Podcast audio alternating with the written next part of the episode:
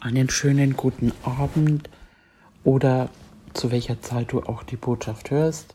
Hier ist Reverend Raffaela Irwin von der Gemeinde From Faith to Faith to the Nations aus Fürth, Deutschland. Ja, machen wir weiter heute mit unserer Serie Wunder heute und wir schauen uns das ganze Leben vom Abram, Abraham an, weil da viel drin steckt, weil der Herr gesagt hat und auch ein gewaltiges Wunder einfach passiert ist, dass er eben Vater vieler Völker wurde in einer Unmöglichkeit und Abraham ist der Abraham ist der Vater des Glaubens, unser Vater. Und von daher haben wir ganz viel durch ihn geerbt. Und der Segen Abrahams. Und so machen wir jetzt weiter. Und ich freue mich richtig drauf. Bevor wir jetzt äh, anfangen, lasst uns noch beten. Papa Gott, wir danken dir. Wir danken dir für dein Wort. Wir danken dir für deine Zusagen. Wir danken dir, dass du jetzt sprichst, dass du mich übernimmst und dass das Wort in Herzen fällt und Frucht bringt. Im Namen Jesu beten wir. Amen. Ja, dann äh, gehen wir zum ersten Mose im Kapitel 15. Wir haben das letzte Mal das Kapitel 14 beendet und 15 und ich lese jetzt einfach mal im Vers 1. Nach diesen Begebenheiten geschah es, dass das Wort des Herrn an Abram in einer Offenbarung erging. Fürchte dich nicht, Abram, ich bin dein Schild und ein sehr großer Lohn. Da schauen wir uns das Wort Schild an. Ähm, Gott zeigt sich hier als Kämpfer, kann man sagen. Er, ein Kämpfer, der braucht ein Schild und Gott sagt, ich bin dein Schild, der Abraham vor Feinden beschützt. Im Kapitel vorher, im 1. Mose 14, Vers 20 haben wir gelesen. Und gelobt sei Gott, der Allerhöchste, der deine Feinde in deine Hand gegeben hat. Für uns heute, das haben wir auch schon gelesen im Lukas 1, aber ich möchte es nochmal lesen. Äh, das ist der Lobpreis des Zacharias, Lukas 1, Vers 71 Errettung von unseren Feinden und aus der Hand aller, die uns hassen, um Barmherzigkeit zu erweisen an unseren Vätern und zu gedenken an seinen heiligen Bund, an den Eid, den er unserem Vater Abraham geschworen hat, uns zu geben, dass wir erlöst sind aus der Hand unserer Feinde, ihm dienen ohne Furcht in Heiligkeit und Gerechtigkeit vor ihm alle Tage unseres Lebens. Wow. Dann ähm, Lohn. Ich bin dein Schild und dein sehr großer Lohn. Abraham, nee, Abram, da heißt er noch Abram, verzichtete auf einen Lohn, und er hätte eigentlich Anspruch gehabt, aber er verzichtete darauf, um dem König von Sodom keinen Anstoß oder Anlass zu geben. Und später sehen wir dann auch, wie Abraham die göttliche Versorgung erlebt. Dann lesen wir weiter im Vers 2.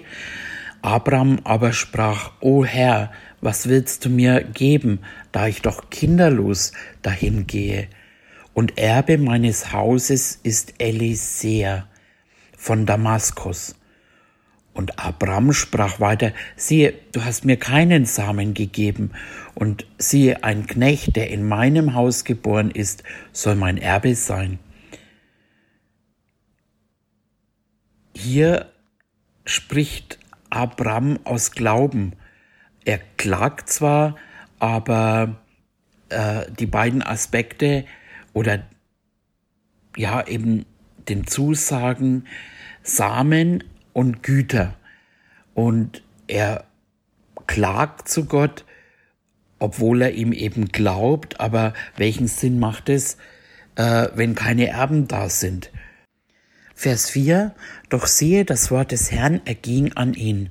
Dieser soll nicht Erbe sein, sondern der aus deinem Leib hervorgehen wird, der soll Erbe sein. Und er führte ihn hinaus und sprach, sieh doch zum Himmel und zähle die Sterne, wenn du sie zählen kannst. Und er sprach zu ihm, so soll dein Same sein. Gott gab ihm ein Bild im Natürlichen, eben die Sterne, und das finde ich auch so Hammer, wie, wie einfach immer wieder ähm, Gott eben natürliche Beispiele bringt, Bilder gibt, eben, äh, das macht Jesus oft eben auch, dass er immer natürliche Bilder gibt. Und das ist auch, ich sag mal, eine Hilfe einfach ähm, und für Sichtbare und dran festzuhalten in der Seele eben. Und da hat er ihm im Natürlichen die Sterne gegeben. Das haben wir äh, in der Message vom Mark gehört, dass die Sterne die Zeugen von den geistlichen Juden, die wir sind, also und die die ähm, das Bild mit dem Sand, das bekommt er ja auch. Das sind dann die ähm, Juden, die aus geboren sind eben und wir, die aus Gott geboren sind, im geistlichen, spirituellen Sinn, das sind die äh, repräsentieren eben die Sterne, die geistlichen Juden. Und auch Jesus wurde als Stern bezeichnet, nämlich als Morgenstern. Da finden wir, das finden wir in der Offenbarung 22, Vers 16. Ich, Jesus, habe meinen Engel gesandt, um euch diese Dinge für die Gemeinden zu bezeugen. Ich bin die Wurzel und der Spross Davids, der leuchtende Morgenstern. Und im zweiten Petrus finden wir das noch, 2. Petrus 1, 19. Und so halten wir nun fest an dem völlig gewissen prophetischen Wort, und ihr tut gut daran, darauf zu achten, als auf ein Licht, das an einem dunklen Ort scheint, bis der Tag anbricht und der Morgenstern aufgeht in euren Herzen. Also Jesus ist der Morgenstern. Lesen wir weiter im Vers 6. Und Abraham glaubte dem Herrn und das rechnete er ihm als Gerechtigkeit an. Gerechtigkeit aus Glauben. Gerechtigkeit ist die Fähigkeit, vor Gott zu stehen ohne Sünde. Und man kann ja auch nur sündlos vor Gott stehen. Das, wir würden verbrennen. Und dem Abraham wurde es als Glauben angerechnet. Für uns ist es jetzt, dass wir aus Glauben die Gerechtigkeit Gottes geworden sind. Und das ist ein ganz großer Schlüssel, um aus Glauben zu leben. Das sagt der Römerbrief im Kapitel 1. Der Gerechte lebt aus Glauben. Man findet auch dann, äh, der Gerechte herrscht im Leben. Und das ist ein wichtiger Punkt, um überhaupt ähm, in die Wunder auch reinzukommen. Ähm, wir müssen einfach die Gerechtigkeit annehmen und behalten, weil der Gerechte eben aus Glauben leben wird. Und da haben wir auch einen Text im Römer 4, den lesen wir mal, Römer 4, 1.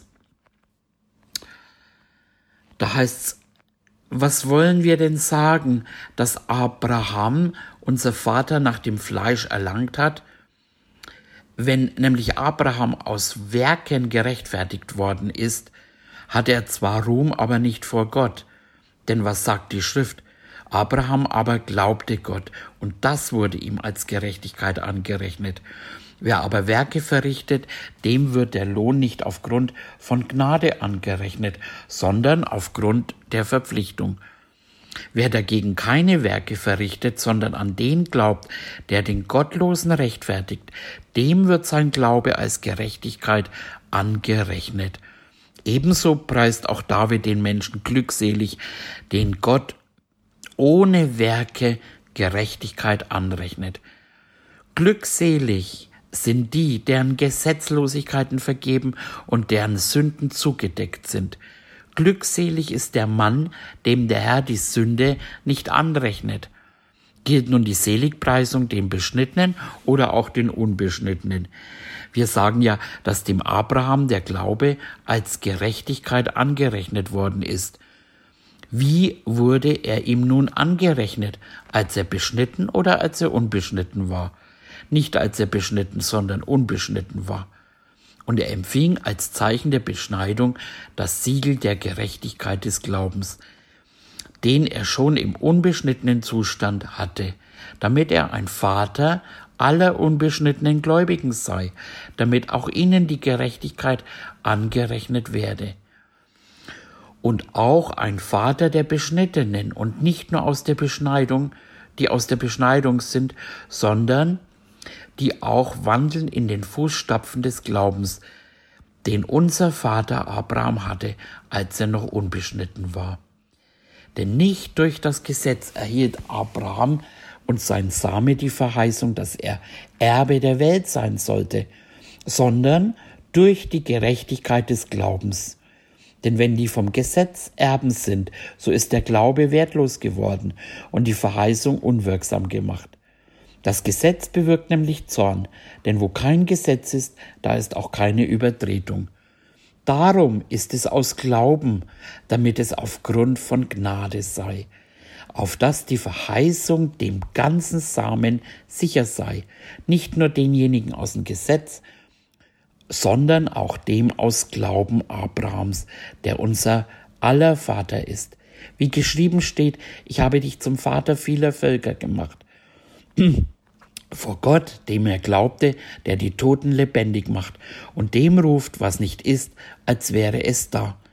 Er hat da, wo nichts zu hoffen war, auf Hoffnung hin geglaubt, dass er ein Vater vieler Völker werde, gemäß der Zusage, so soll dein Same sein.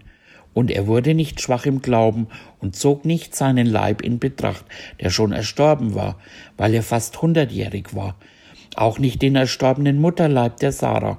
Er zweifelte nicht an der Verheißung Gottes durch Unglauben, sondern wurde stark durch Glauben, indem er Gott die Ehre gab und völlig überzeugt war, dass er das, was er verheißen hat, auch zu tun vermag. Darum wurde es ihm auch als Gerechtigkeit angerechnet. Halleluja. Es steht aber nicht allein um seinetwillen geschrieben, dass es ihm angerechnet worden ist, sondern auch um unseretwillen, denen es angerechnet werden soll, wenn wir an dem glauben, der unseren Herrn Jesus aus den Toten auferweckt hat, ihn, der um unserer Übertretung willen dahingegeben und um unserer Rechtfertigung willen auferweckt worden ist. Yes. Und in, in Galater, da haben wir auch eine Stelle, äh, Galater 3, Vers 6, da heißt dann, gleich wie Abraham Gott geglaubt hat und es ihm zur Gerechtigkeit angerechnet wurde, so erkennt auch, die aus Glauben sind, sind Abrahams Kinder. Und das sind wir. Yes, da es nun die Schrift voraussah, dass Gott die Heiden aus Glauben rechtfertigen würde, hat sie dem Abraham im Voraus das Evangelium verkündet. In dir sollen alle Völker gesegnet werden. So werden nun die, welche aus Glauben sind, gesegnet mit dem gläubigen Abraham. Denn alle, die aus Werken des Gesetzes sind, sind unter dem Fluch. Denn es steht geschrieben, verflucht ist jeder, der nicht bleibt im Buch, was alles, was im Buch des Gesetzes geschrieben ist, um es zu tun. Dass aber durch das Gesetz niemand vor Gott gerechtfertigt wird, ist offenbar, denn der Gerechte wird aus Glauben leben. Das Gesetz ist nicht aus Glauben, sondern der Mensch, der diese Dinge tut, wird durch sie leben. Christus hat uns losgekauft von dem Fluch des Gesetzes, indem er ein Fluch wurde, um unseretwillen.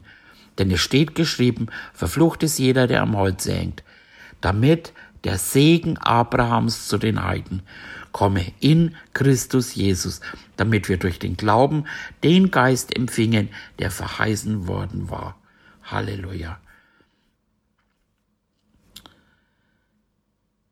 Du und ich, wir sind die Gerechtigkeit Gottes.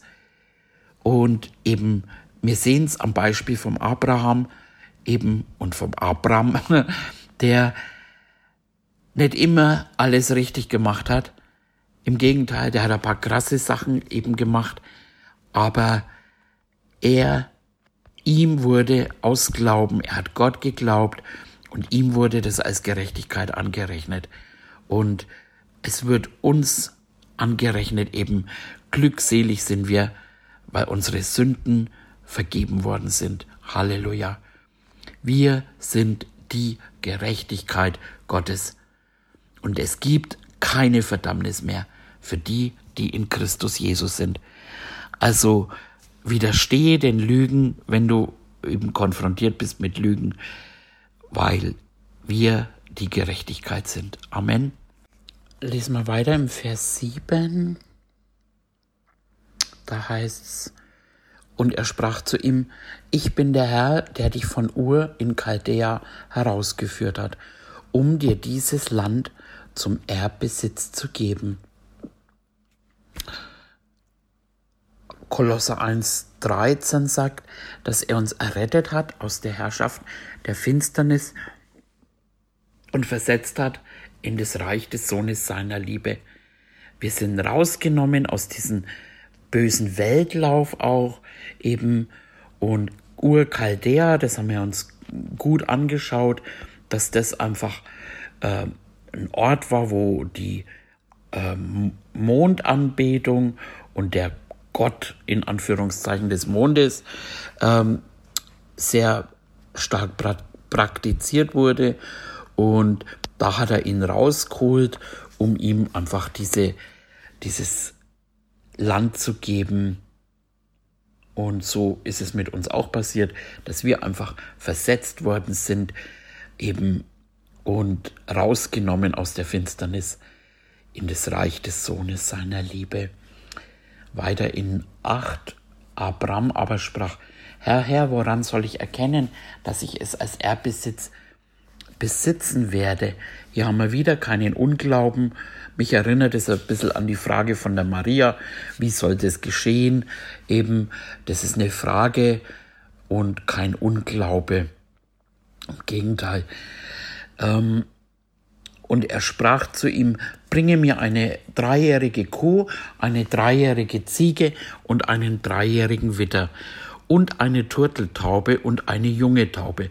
Und er brachte das alles, zerteilte es mittendurch und legte jedes Teil dem anderen gegenüber.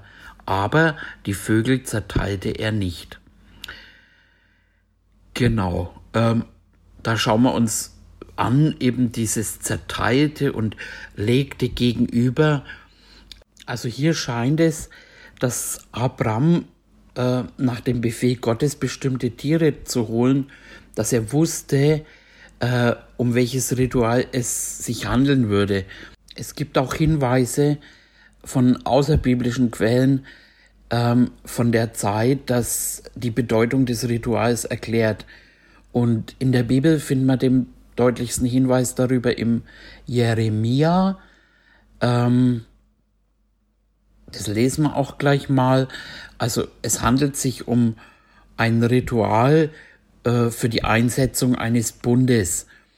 Und der Bündnispartner äh, möglich beide oder einer äh, gehen zwischen den zerteilten Tierkadavern hindurch und äh, stellt sich somit unter einen Fluch. Wenn er nämlich den Bund brechen würde, dann wird es ihm so ergehen wie bei den Tieren, wo er hindurchgegangen ist. Und das schauen wir uns jetzt mal an im Jeremia 34, Vers 17. Ähm, Darum spricht der Herr, ihr habt mir nicht gehorcht, dass ihr eine Freilassung ausgerufen hättet, jeder für seinen Bruder und für seinen Nächsten. Siehe, nun rufe ich für euch eine Freilassung aus, spricht der Herr, für das Schwert, für die Pest, für die Hungersnot, und ich mache euch zum Entsetzen für alle Königreiche der Erde. Und die Männer, die meinen Bund übertreten, haben, indem sie die Worte des Bundes nicht ausgeführt haben, den sie vor meinem Angesicht schlossen, als sie das Kalb zerteilten und zwischen seinen beiden Hälften hindurchgingen. Die Fürsten und die Fürsten, äh, die Fürsten Judas und äh, von Jerusalem, die Kämmerer und Priester, und das ganze Volk des Landes, so viele von ihnen zwischen den Stücken des Kalbs hindurchgegangen sind. Ich will sie in die Hand ihrer Feinde geben und in die Hand derer, die nach ihrem Leben trachteten, so dass ihre Leichname den Vögeln des Himmels und den Tieren des Feldes zur Speise dienen. Das klingt jetzt ein bisschen hart, ähm, aber da war eben so ein Bund gemacht, und eben dieses Ich will und so weiter, das war vorher beschlossen. Also es war eine beschlossene Sache, wenn der Bund nicht gehalten wurde, dass der Fluch dann über sie geht. Und das findet man eben hier im, äh, mit Abraham, Abraham äh, ziemlich deutlich auch.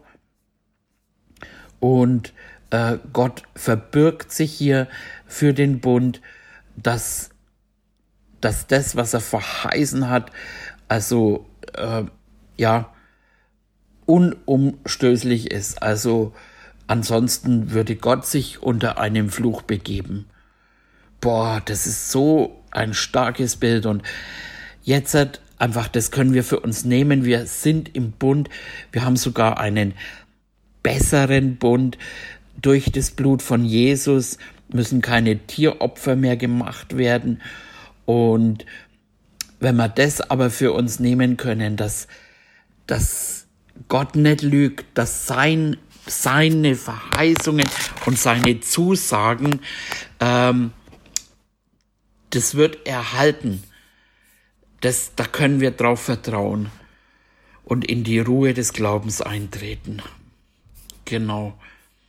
Ähm, Vers 11, da stießen die Raubvögel auf die toten Tiere herab, aber Abram verscheuchte sie. Ähm, ich finde es auch so ein schönes Bild eben für Gedanken. Ähm, Im 2. Korinther 10, 5, da finden wir, ähm, dass wir Vernunftschlüsse zerstören, jede Höhe, die sich gegen die Erkenntnis Gottes erhebt und jeden Gedanken gefangen nehmen zum Gehorsam Christus. Und das ist es eben auch, wo wir in unseren Gedanken einfach manchmal Gedanken verscheuchen müssen. Und die Raubvögel, ähm, das könnte eine symbolische Bedeutung haben. Ähm, Raubvögel, die, die möglicherweise stehen sie für den Pharao, für Ägypten und die Raubvögel, ne, also auch wieder eigentlich für Feind, äh, fallen äh, über die zerteilten Tiere her und attackieren sie und attackieren sozusagen auch den Bündnisbeschluss. Und das ist es ja, wo wir jetzt, was ich gerade gelesen habe, wir müssen unsere Gedanken einfach gefangen nehmen Und wo wir attackiert sind, einfach wir sind in einem Bund und äh, müssen diese Gedanken dem Gehorsam Christi äh, gefangen nehmen, also zum Gehorsam Christi gefangen nehmen. Einfach nicht, was wir denken, nicht, was wir fühlen, nicht, was wir sehen, sondern was Gott gesagt hat. Darauf müssen wir stehen und festhalten. Amen. Genau. Weiter, Vers 12. Und es geschah, als die Sonne anfing sich zu neigen, da fiel ein tiefer Schlaf auf Abram, und siehe Schrecken und große Finsternis überfielen ihn. Der tiefe Schlaf, äh, Abraham fällt durch das Wirken Gottes in einen tiefen Schlaf. Und dort begegnet ihn äh, Gott auch. Und die Begegnung löst aber in Abraham große Angst aus, weil ihm Gott in der Finsternis begegnet. Und das ist eine Voraussage mit der Zukunft, und die Nachkommen von, von Abraham werden in einem fremden Land, eben in Ägypten, lange Zeit unterdrückt werden. Und äh, ja, da sind sie eben in, in der Finsternis, bis Gott sein Volk aus Ägypten befreit. Vers 13, da sprach er zu Abram, du sollst mit Gewissheit wissen, dass dein Same ein Fremdling sein wird in einem Land, das ihm nicht gehört, dass man sie dort zu Knechten machen. Da führt das ja aus nochmal genau und demütigen 400 Jahre lang. Aber auch das Volk, dem sie dienen müssen, will ich richten. Und danach sollen sie mit großer Habe ausziehen. Also das ist jetzt nicht das Wohlstandsevangelium, sondern das ist eine Wahrheit, äh, dass Besitz, äh, Gold, Silber und Besitz, das ist für den Samen Abrams. Abrahams, genau. Ähm,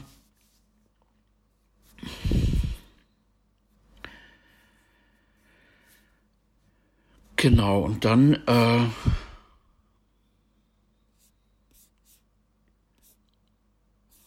Gott kündigt an, eben ähm, die Erfüllung seiner Zusagen, dass es erstmal so ausschaut, als ob sich das äh, nicht erfüllen würde, aber er, er sagt, dass sich das eben nach 400 Jahren erfüllen wird. Und du sollst das mit Gewissheit wissen, eben, äh, dass sich die Nachkommen für lange Zeit in der Fremde aufhalten werden und sie dort auch unterdrückt, versklavt sind.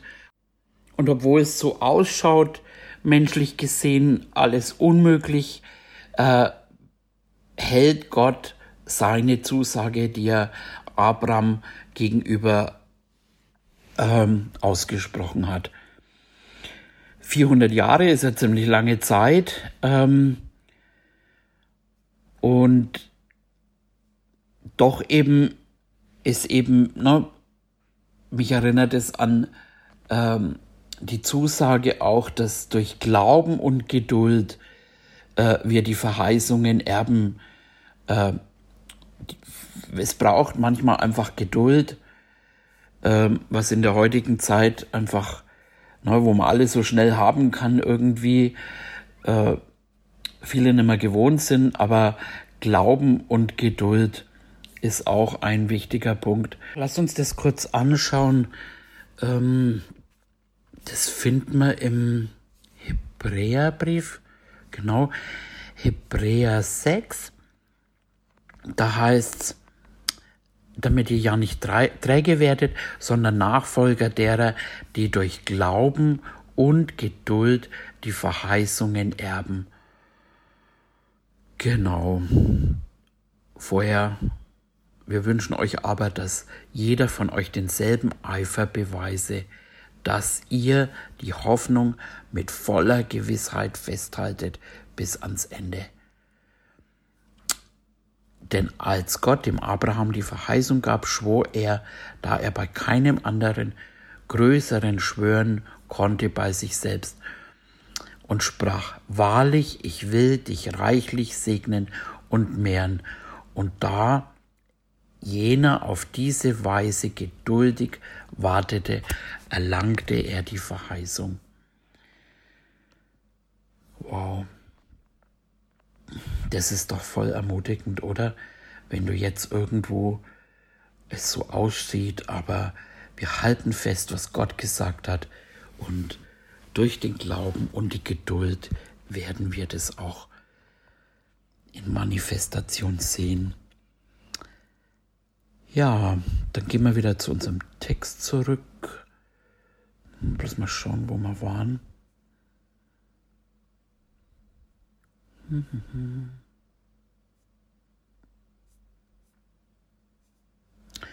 Genau. Bei die 400 Jahre lang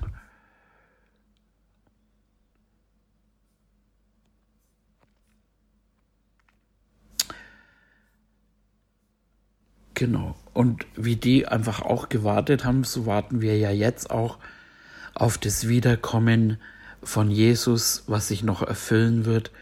Eben mittlerweile sind von den Zusagen ähm, von Abraham bis jetzt sind 4000 Jahre vergangen und wir warten, dass Jesus einfach wiederkommt, was ja vielleicht sogar bald sein könnte ja, Jesus, komm, sagt die Braut, ne? Okay, Vers 15, und du sollst in Frieden zu deinen Vätern eingehen und in gutem Alter begraben werden. Der Ausdruck Frieden geht zurück auf ein Leben, in dem Abraham viel Glück und Frieden und Wohlstand erlebt hat. Und ein gutes Alter ist gemeint, ein hohes, reifes Alter, ähm, mit, mit oder in der Güte Gottes, in die er in so einem Ausmaß erfahren hat in seinem Leben, wie das eben nur möglich ist.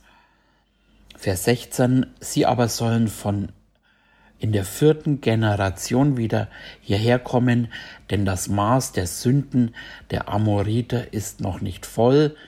Generation ist hier gemeine Lebensspanne von 100 Jahren und Amoriter, die stehen äh, stellvertretend für alle Völker, die in Kanaan leben. Und das Maß der Sünden, da geht es nicht um äh, die Menge der Sünden, sondern um eben die Zeitspanne. Vers 17, und es geschah, ähm, als die Sonne untergegangen und es finster geworden war, siehe, da war ein rauchender Glutofen und eine Feuerfackel, die zwischen den Stücken hindurch fuhr.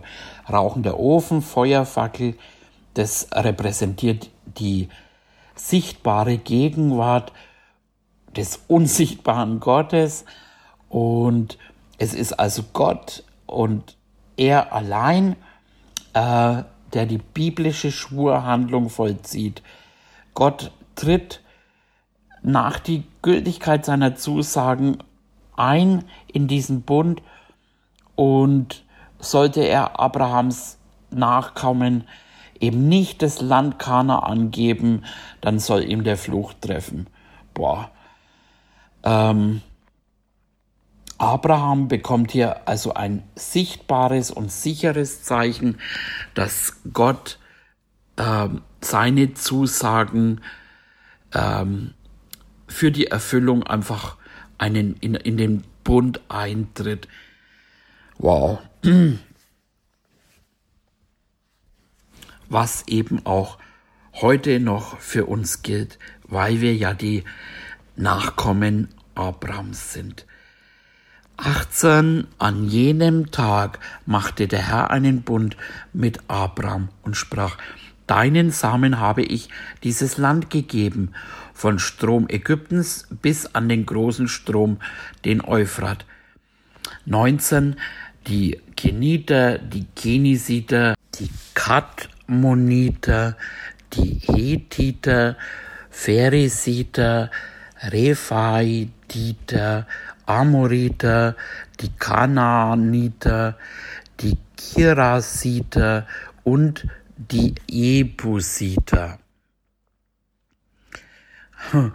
Ähm, also er hat hier einen Bund gemacht, Gott mit Abraham, äh, der gilt ihm und seine Nachkommen, Halleluja. Äh, wir sind Kinder, wir sind Kinder Abrahams, wir sind die Nachkommen. Ein Bund ist im Alten und im Neuen Testament ein Gemeinschaftsverhältnis zwischen zwei Parteien. Im Bund mit Abraham tritt Gott ein. Ähm, in dem Bund mit Abraham und seinen Nachkommen. Ähm, somit gibt Gott von seiner Seite die Zusage an die Bündnispartner, äh, ein Land, in dem sie in seine Gegenwart, in Herrschaft und Gnade erfahren. Ähm, und Abraham eben tritt dadurch mit ihm in dieses äh, Gemeinschaftsverfahren ein und ähm, durch das Vertrauen auf die Zusagen Gottes und durch Glauben empfangen sie das. Durch Glauben empfangen wir diese so zugesagten Gaben. Und der Strom Ägyptens, Euphrat, die genannten geografischen Grenzen stimmen nicht mit den Gebieten der im Anschluss genannten Völker überein diese lebten nicht nur im Land Kanaan. Äh, das ganze Gebiet reicht weit drüber hinaus. Und es schaut so aus, als ob da ein Widerspruch äh, da wäre. Aber erstens, das Gebiet, äh, wo die Israeliten leben sollten und sie vorher die Einwohner vertreiben sollten, ist das Gebiet zwischen dann im Norden, in äh, dann Beersheba im Süden, dem Jordan im Osten und dem Mittelmeer im Westen. Und dieses Gebiet haben die Israeliten unter Salomo und üben uneingeschränkte Herrschaft aus. Zweitens, unter David und Salomo erstreckt sich die Einflusssphäre der israelischen Oberherrschaft vom Nil bis zum Euphrat. Drittens, ähm, die Nachkommen Abrams sollen im machtpolitischen Sinn das Land Kanaan als ihren Besitz einnehmen. Und da haben sie den Auftrag, ihren Einfluss über die Grenzen Kanaans auszubreiten. Ähm, und da eben nicht machtpolitisch, sondern als Zeugen der Wahrheit Gottes. Das Gebiet zwischen dem Nil und dem Euphrat steht dann bildlich für die ganze Welt. In diesem Sinn versteht Paulus im Römer 4.13 die Landesverheißung an Abraham, seine Nachkommen sollen die ganze Welt besitzen. Wow. Die Keniter ähm, die, die, genannten Völker stehen stellvertretend für alle Völker, die im Land Kanaan leben. Äh, Kanaan hat so eine Art Brückenfunktion zwischen Mesopotamien und Ägypten, zwischen Asien und Afrika. Und daher zogen ständig Volksgruppen durch das Land. Manche blieben kurz und manche länger. Ähm, die Keniter, äh, die lebten im Grenzgebiet von Juda und Edom. Sie lebten also in der Nähe der Amalekiter. Das finden wir im 1. Samuel 15 und im 4. Mose 22. Und dann haben wir noch die Kenasi, Ken, Kenasiter. Äh, das war ein, ein Nomadenvolk nahe Hebron. Dann haben wir es für heute. Ich freue mich aufs nächste Mal. Seid gesegnet mit dem Segen Abrahams. Eure Raffaella Irwin.